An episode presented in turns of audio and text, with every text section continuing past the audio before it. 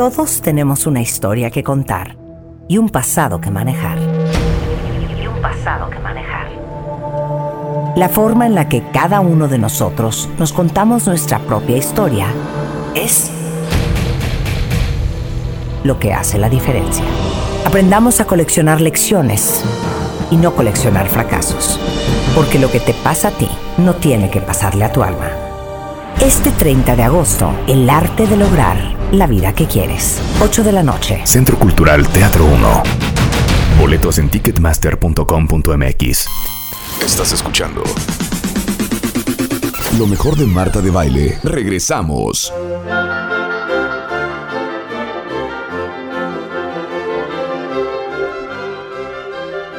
¿Alguien de ustedes allá afuera es como enferma de las historias de la realeza o de las mujeres o de las vidas trágicas de mujeres famosas? Podrían leer o Divina Lola o podrían leer la de... eh, eh, las reinas malditas, que es de lo que vamos a hablar el día de hoy, pero también podrían leer Divas rebeldes. Divas, Divas rebeldes. rebeldes. Hoy está con nosotros, eh, ahora sí que ex importada directamente desde Madrid, España, bajándose del avión a Cristina Morató, que ¿cuántos libros llevas hablando de mujeres famosas? Digamos que unos siete. Siete. Ya llevamos siete y está muy bien porque tú no me vas a hacer la pregunta que me suelen hacer los periodistas, que es ¿por qué escribe usted sobre mujeres? No. Por, por eso que te, a- te Sí. lo agradezco, porque Sí, siempre sí, me preguntan esto y en cambio a un autor nunca le preguntan por qué escribe usted siempre sobre hombres. Exacto. Yo contesto con mucho humor cuando me dicen, ¿vas a seguir escribiendo sobre mujeres? Digo, sí, porque los hombres ya escriben mucho sobre sí mismos. Exacto, Lo digo con gusta. humor. Claro, claro. Es verdad que escribo sobre mujeres, yo soy periodista, me gusta investigar y sobre todo recuperar la historia de las grandes olvidadas, que somos las mujeres, sobre todo las grandes olvidadas de la historia, y todos mis libros son un homenaje a mujeres pues rebeldes, valientes, viajeras y aventureras que se quedaron pues ahí perdidas en el camino, pues porque a lo mejor un historiador no se fijó en ellas, ¿no? Claro, oye, me vale, yo sé que eh, aquí tengo en el guion Un que vamos a empezar por la emperatriz Sisi, pero cero. Me quiero brincar y yo creo que hizo una gran, gran labor Sofía Coppola. Este, cuando hizo esta, esta nueva versión Ajá. De en María donde, de. María De María Antonieta, Antonieta. en donde conocimos un poco más de esta mujer que para ti es, fue una, una reina muy desdichada. Eh, eh, María Antonieta es una de las protagonistas de mi anterior libro, Sí. Reinas Malditas, que se salió hace ya dos años. Sí. Lo que pasa que es un libro bueno que se sigue vendiendo. Yo creo que las vidas de las reinas y princesas siguen atrayendo porque nos han vendido muchos cuentos. Claro, muchos cuentos creemos Disney, que va- que es muchos Cenicienta, cuentos de hadas. Y entonces, claro, cuando mis amigas se leían el libro Reinas Malditas, al final la frase era no quiero ser reina Claro. por nada del mundo. ¿Y por qué? Porque has empezado por María Antonieta, que estamos hablando de una de las reinas más eh, desdichadas y, más eh, eh, ca- calumniada de la historia, ¿no?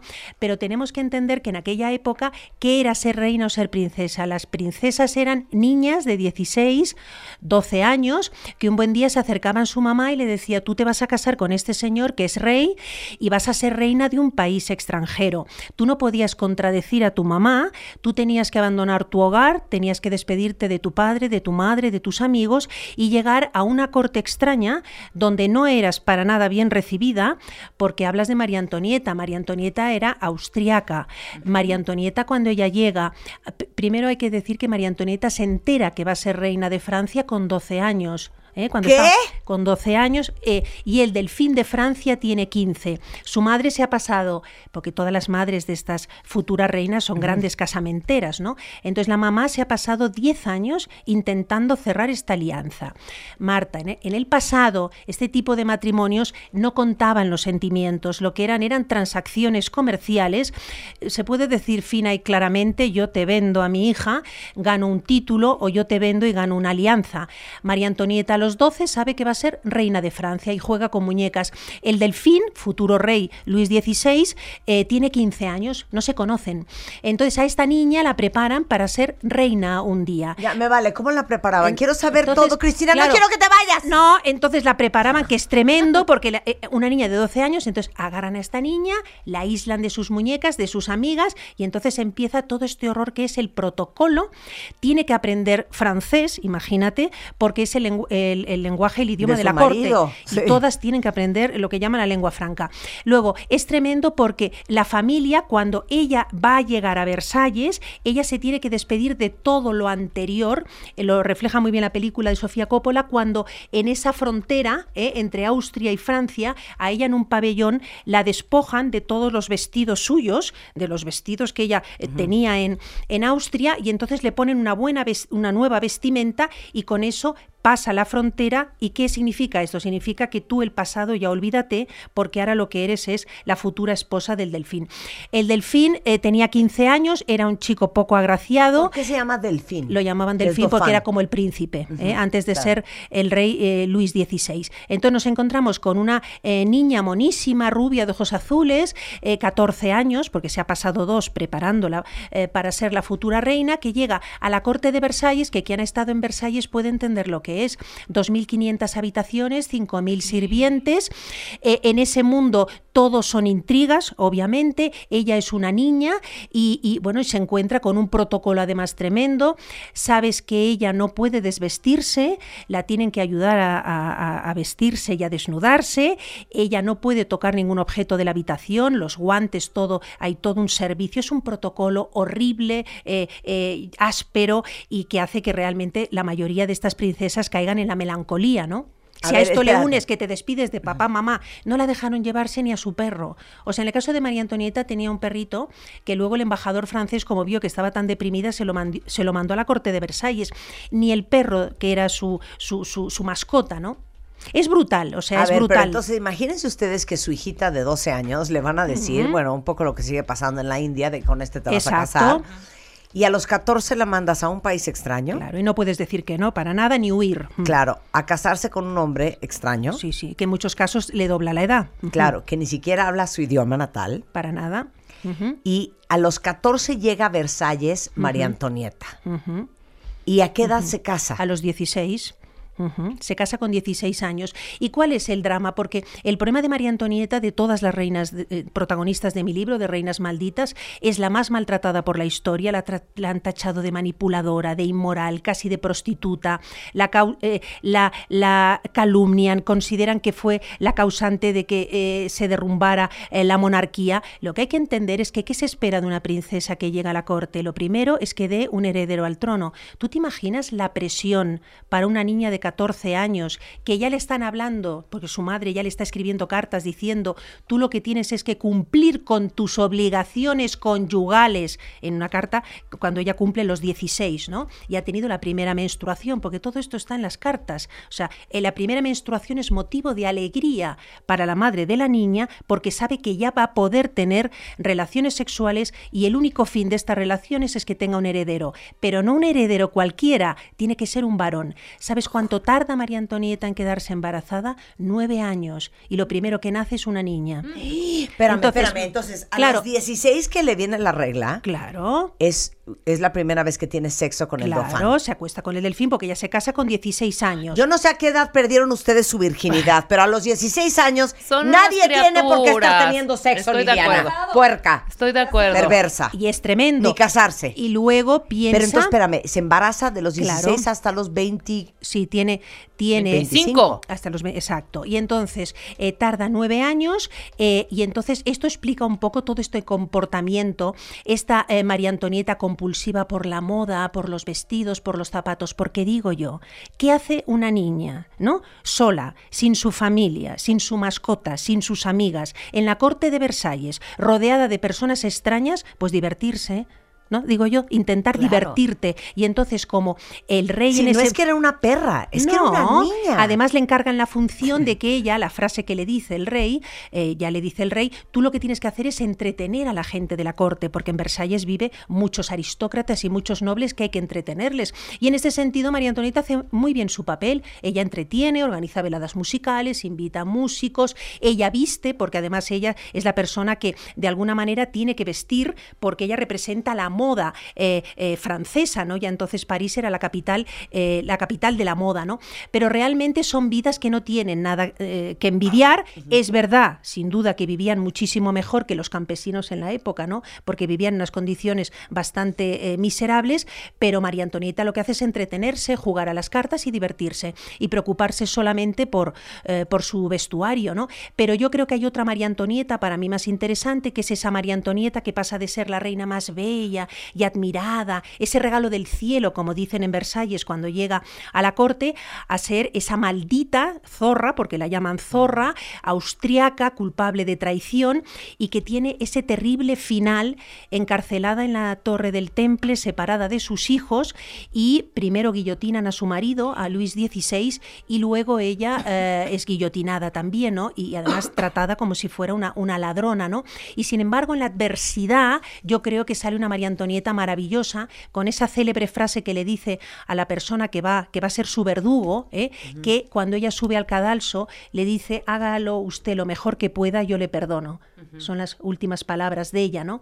Es decir, que tiene una grandeza y que de todas formas no se puede juzgar de esta manera a todas estas reinas y princesas que la verdad, Marta, es que tenían poca eh, posibilidad de acción y desde luego poder eh, casi ninguno, ¿no? Porque el poder lo tenían ellos. Claro, ahora, perdón, es que yo ya me clavé con María Antonieta, quiero ser tu íntima amiga, Cristina. Bueno, pues entonces Porque ahora tal habla como ametralladora, o sea, se sabe el vámonos. acá, acá, acá. No, no, pues ahora nos vamos a Madrid tú y yo, y entonces Exacto. seguimos hablando de todas las princesas y las reinas. Oye, me pasa una cosa, porque en la película yo me acuerdo muy bien que parecía que María Antonieta y el Dofán, o sea, como que ni se caían tan bien, como Mm. ni tenía, o sea, yo creo que nada más se veían para copular. Te voy a contar una cosa íntima, ya que va de intimidades. Sí. El, el gran problema, mira qué terrible, si no tenía relaciones, el, el delfín de Francia con ella, no es porque no le, no le atrajera, porque realmente le gustaba a María Antonieta, es porque tenía un problema de fimosis. En cuanto le operaron de fimosis, no, sabe cómo- no sabes cómo disfrutó con su María Antonieta, porque todo, hay que decirlo,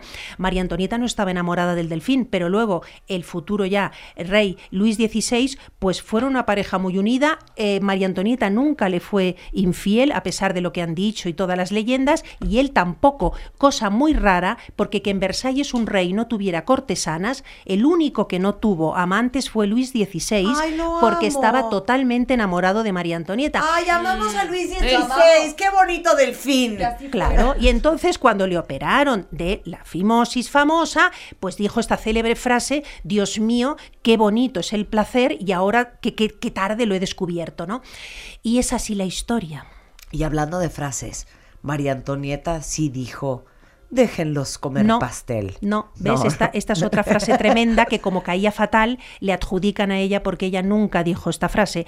Es verdad que ella vivió totalmente ajena a las necesidades del pueblo, pero tú tienes que entender que ella- en aquella época, Marta, la vida de María Antonieta estaba totalmente restringida de palacio en palacio, es decir, no había viajes oficiales como ahora, que los reyes se van, viajan y entonces ven las necesidades que tiene la gente. María Antonieta pasaba de Versalles a Fontainebleau, de Fontainebleau a Petit Su realidad eran los palacios, no, no, ella no acompañaba al rey. Y yo sigo diciendo que el problema de toda esta historia es que el papel de las reinas consortes, el, el- el hecho de que sea un papel meramente decorativo, incluso hoy, eh, perdona, es decir, la, Sí. la reina Leticia en mi país, Oye, Leticia, pregúntale a Lady Di, que Dios la tenga en su santa gloria, cómo siguen la pasó. siendo las consortes, tienen un papel eh, totalmente como jarronchino desde mi punto de vista. Es decir, incluso tienen que estar, si lo veis, cuando llegan a un país, están unos Atrás. pasos detrás de ellos, ¿no? Yo creo que en un futuro, por fortuna, habrá más mujeres al frente de las casas reales, porque nos vamos a encontrar todo con reinas en Europa, y entonces tendrá que cambiar esta, esta visión y fijarse más en las reinas, por lo que hacen que no por el modelito que llevan, porque Claro. parece que lo único que importa es el modelito que Claro. llevan, ¿no? Y, y esta es la historia, y la historia también es que ella empieza a tener hijos, ella a los 24 años ya ha tenido tres hijos, eh, no llega tampoco el varón, ansiado varón, finalmente da a luz a un hijo, al heredero, a Rodolfo, y el drama terrible de Sisi es que este Rodolfo, este chico, eh, finalmente se suicida con su amante en el famoso pabellón de caza, y para ella es un golpe brutal, y yo creo que todos tenemos pues la imagen de Sisi que en un momento dado de su vida con 35 años decide vestirse rigurosamente de luto, no quiere que le tomen ni una sola fotografía, no quiere que el mundo la vea envejecer y entonces pues vemos a esta Sisi que es como un alma en pena, deambulando por el mundo, ¿no? Como una sombra, hasta que es asesinada por un anarquista italiano en, junto al lago Lehmann en Suiza, y bueno, y se convierte en leyenda, ¿no? O sea, Sisi la, la, mataron a los 61 años. Exactamente. Entonces son ¿quiénes historias... son herederos de Francisco José y Sisi hoy? Ahora ya me pierdo, ya la casa, ya, la, ya allí ya allí ya me pierdo. Sí, ya. es que imagínate. Se acaba el imperio austrohúngaro, pero ¿quiénes claro, serán sus, los Habsburgo descendientes? Tendríamos ya que buscarlo en todo el, el en lo que es el árbol, los árboles genealógicos, porque yo no soy experta en realeza, ¿eh? te estoy contando sí, sí. esto como periodista. Sí, sí, claro. Pero vamos, yo tampoco. Pero también viene en el libro Las Reinas Malditas, y regresando del corte vamos a hablar de la Divina Lola, que es el nuevo libro de, de Cristina, eh, la historia de Alejandra Romanov. Que es terrible Uy. también.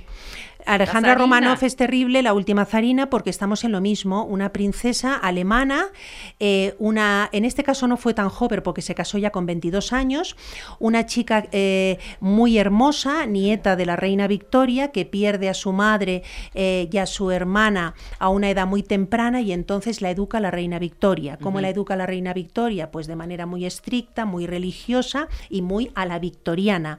Cuando se enamora de Nicolás, eh, del zar Nicolás, de Nicolás III, eh, sí que ahí es un, es un flechazo, los dos sí quieren casarse, la reina Victoria no le gusta nada a los Romanov, uh -huh. considera que son unos depravados y unos salvajes, sí. pero bueno, le, le permite a, a, Alex, porque Alejandra Romanov se llamaba Alex de Hesse, uh -huh. y luego ella se convierte en Alejandra Romanov. Volvemos al mismo problema, llega una corte extraña, extranjera, no es bien recibida, los Romanov no les gusta nada, les parece antipática, estirada, seria, no hay ni una no, pues sola. Estoy una foto que les voy a mandar por claro, Twitter no hay ni un, de la última sí. Sarina y van a ver la cara es de pocos amigos. Sí, no hay ni una sola fotografía de ella sonriendo. Yo no he encontrado ni una sola foto donde la Zarina sonría.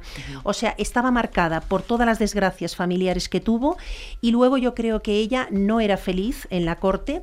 Eh, también se encuentra con una suegra. Yo creo que tendría que hacer un libro que sería Suegras Reales también. O suegras porque, malditas. No, no, claro, suegras malditas porque es tremendo. Sí, porque claro. todas las suegras son emperatrices que han tenido muchísimo poder en la corte y que no quieren tener un segundo plano ante la llegada de la nueva y futura eh, reina. Claro. Entonces no asumen. En el caso, por ejemplo, de Alex de Hess, la mamá de la mamá de, de Nicolás. Nicolás. es María Feodorovna, que es impresionante. O sea, María Feodorovna, una de las grandes emperatrices, muy queridas además por su pueblo, y cuando ve llegar a Alex de Hess es un enfrentamiento a muerte y le hace la vida imposible, hasta tal punto que en todos los actos oficiales la madre aparece cogida del brazo de él, de ¡Órale! su hijo. Sí, claro. dejándole en un segundo plano a ella. Es un desprecio total, ¿no? A esto le sumamos lo mismo, la presión y la angustia que sufren todas porque tiene que nacer un heredero varón. Y en el caso además de la zarina fue tremendo porque tuvo cuatro niñas hermosísimas, las hemos visto, Preciosas. las grandes duquesas, sí, rubias, Anastasia, con Anastasia con ojos sí. azules y finalmente el drama de, de, de, la zarina es que nace el, el, el, el varón, Alexei, el, ¿no? Alexei, el zarevich, pero nace con hemofilia. Sí. Es un niño enfermo. Yo creo que este es el golpe ya mortal para la zarina. Es cuando se refugia en este personaje tan siniestro y del que tanto se ha escrito, Rasputín, Rasputin. ¿eh? uh -huh. que se ha llegado a decir que tuvo relaciones con sí. ella. Bueno, no tuvo relaciones porque yo creo que era muy, muy, muy, eh, era una mujer muy, ¿cómo se dice? Muy casta, ¿no? Además, Alejandra Romanov, pero sí que es verdad que la influencia de Rasputín fue muy grande. Ella creía que podía curar a su hijo y cuando tenía esos ataques terribles, llegaba, eh, llegaba Rasputín, le ponía la mano en la frente al pequeño Zarevich, rezaba y decía algunas palabras, el niño se calmaba y estos episodios dolorosos desaparecían. Así que algo tendría Rasputín, pero sin duda eh, es una vida terrible y si acabamos ya recordando que toda la familia real es brutalmente asesinada no, en el sótano de la casa Ipatiev, ¿eh? por los bolcheviques, todos asesinados, incluso los perros, las mascotas, la, las dos sirvientas, los el doctor, médico, el doctor. El sí, doctor sí. Estamos ante uno de los episodios, yo diría, más trágicos de, de, de la historia eh, de la realeza, ¿no? Bueno, todas estas historias, incluyendo este ahora sí que otras reinas marcadas por la tragedia, María Antonieta, Eugenia de Montijo, Alejandra Romanov, la emperatriz Sisi, están en el libro Reinas Malditas de Cristina Morató para que lo busquen. Y regresando del corte, nos va a platicar del nuevo libro que es Divina Lola, la vida de Lola Montes, la falsa española, que quiso ser reina en W Radio. No se vaya. Estás escuchando lo mejor de Marta de Baile. Regresamos. Todos tenemos una historia que contar y un pasado que manejar. Que manejar. La forma en la que cada uno de nosotros nos contamos nuestra propia historia es lo que hace la diferencia. Aprendamos a coleccionar lecciones y no coleccionar fracasos. Porque lo que te pasa a ti no tiene que pasarle a tu alma. Este 30 de agosto, el arte de lograr la vida que quieres. 8 de la noche. Centro Cultural Teatro 1. Boletos en ticketmaster.com.mx. Este mes, en Revista MOA, La Vero is back. Verónica Castro regresa a la televisión y nos comparte su infancia, sus amoríos, su maternidad y lo duro que le ha chambeado. ¿Tienes una relación infernal con tu mamá? ¿Cómo sanarte de una madre cruel, narcisista y ausente? Home Office, trabajar desde casa, ¿es para ti o no es para ti? Además, el sexo en pareja, cómo reencender la llama del amor. MOA Agosto, más de 130 páginas de conocimiento, amor y reconciliación maternal. Una revista de Marta de Baile. Estás escuchando lo mejor de Marta de Baile.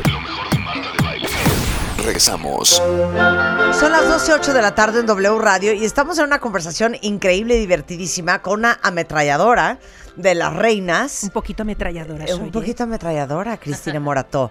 Pero es una Perdón, que gran. Siento que no te he dejado No, hablar. pero es, es- no, es maravilloso, nos encanta. Al contrario, es delicioso encontrarse gente que sabe hablar de su tema y ¿sabes qué?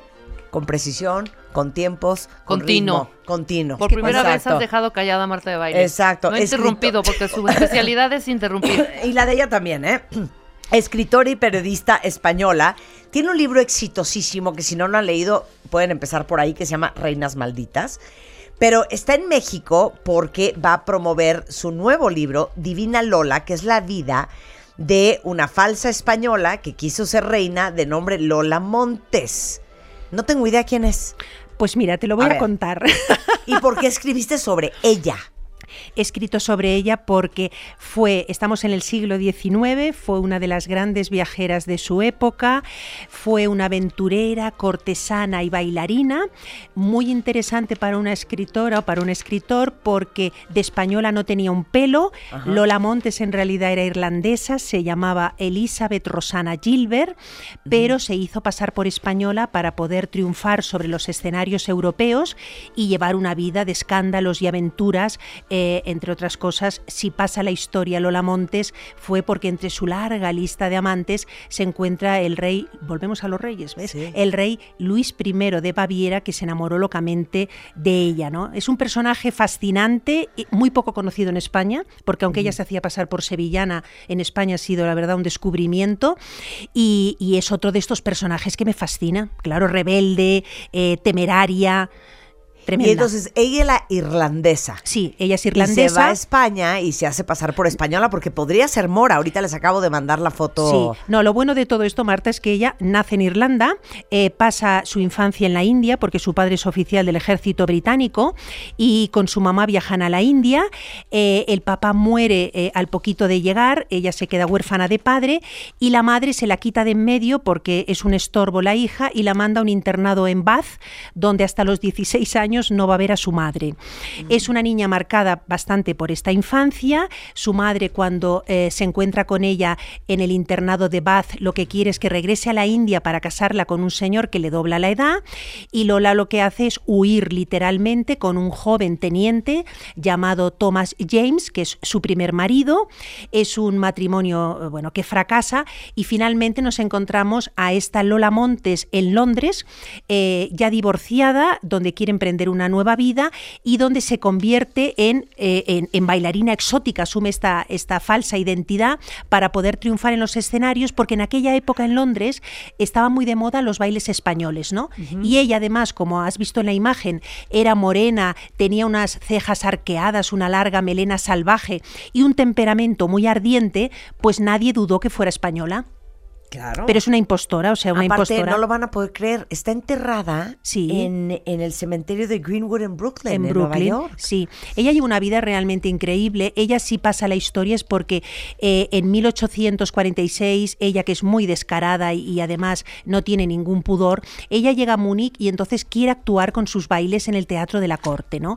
Ella baila muy mal porque la verdad es que el flamenco no lo domina y ni siquiera habla mucho español, habla más francés. Pero cuando llega a Múnich, lo que le dice el director del teatro es que ella podrá actuar si le da permiso el rey Luis I de Baviera. El rey Luis es un anciano de 60 años, enamorado de la belleza y de las mujeres hermosas, y cuando Lola llega a su gabinete de palacio, llama a la puerta, entra, irrumpe una reunión que tiene el rey Luis I de Baviera, el rey la mira a los ojos y es, yo creo que es uno de los flechazos reales que han existido, porque él se queda totalmente enamorado de ella, él cree que es española, obviamente no sabe que es irlandesa, y entonces pues se convierte en amante del rey Luis I de Baviera. Oye, aparte estoy impresionada viendo el libro porque vienen fotografías. Eh, vivió un, breve y apasionado romance con Franz Liszt. Sí, esto es muy divertido, porque Franz Liszt era el gran conquistador de la época, un pianista muy virtuoso y además le gustaban mucho las mujeres. Cuando conoce a Lola Monte se da cuenta del carácter temperamental y salvaje que tiene y entonces está dos semanas con ella, pero finalmente la quiere abandonar. ¿Y sabes lo que hace para abandonarla? Cierra la puerta de la habitación donde han pasado la noche juntas, juntos, le da la llave al dueño de la posada y le dice que por favor eh, no abra la puerta Madame Montes hasta la mañana siguiente porque va a destrozar toda la habitación cuando se entere que le ha abandonado. Y de hecho le da dinero para pagar los desperfectos. Y efectivamente la abandona así porque le tiene miedo porque era una mujer muy temperamental, ¿no? Y Fue uno de sus amantes. Alejandro Dumas. Conoció a Dumas, eh, conoció a George Sands, a Honoré de Balzac, todo esto en su etapa de París. Y luego ella, cuando llega a Múnich, el problema es que no se conforma. ¿Ves? Antes hablábamos, hablábamos de amantes reales. El problema es que el rey Luis se enamora locamente de ella. Le compra un palacete cercano al suyo. Cada día va caminando desde su palacete, que, que, bueno, sus súbitos se quedan alucinados porque le ven con un ramo de rosas y, y, y esconde una joya dentro del ramo, claro, y le lleva cada día a, su casa eh, un, regalo a Lola, le, la nombra condesa de Lansfield, le otorga una pensión anual de muchísimo dinero y el problema es que Lola no se conforma con ser la amante, entonces ella lo que empieza es a interferir en los asuntos de gobierno, eh, in, intenta que nombren ministro a uno, a otro, y entonces el problema finalmente es que estalla la revolución del 48 y Lola tiene que salir por piernas de Múnich. Les digo una cosa, eres una, qué bueno que escribes, eres una gran contadora de historias. Ajá. Bueno, te agradezco Aparte les digo una cosa, Cristina es fotógrafa y eh, a su paso por Asia, África, Oriente y América Latina, tienes una gran historia de amor con Chiapas tengo una historia y ahora el corazón un poco roto por cómo está claro, Chiapas, ¿no? Sí. Yo me enamoré de Chiapas cuando trabajaba como reportera, estuve más de 10 años fotografiando las aldeas mayas y me casé en la aldea maya de Cinacantán eh, y claro, estoy unida a Chiapas de corazón, ¿no? Y espero pues, pues que las cosas allí mejoren porque ha sido tremendo, ¿no? Yo también como Lola Montes tengo una vida un poco aventurera, Marta. Quizá por eso me identifico con este tipo de, de personajes, ¿no? Felicidades Cristina. Qué buen descubrimiento. Gracias. Tienes prohibido regresar a la Ciudad de México y no visitarnos. Es que no vendré aquí sin visitarte. Exacto. Me parece sensacional. Un gracias, de verdad. conocido. Muchas gracias. Gracias. Estás escuchando lo mejor de Marta de Baile.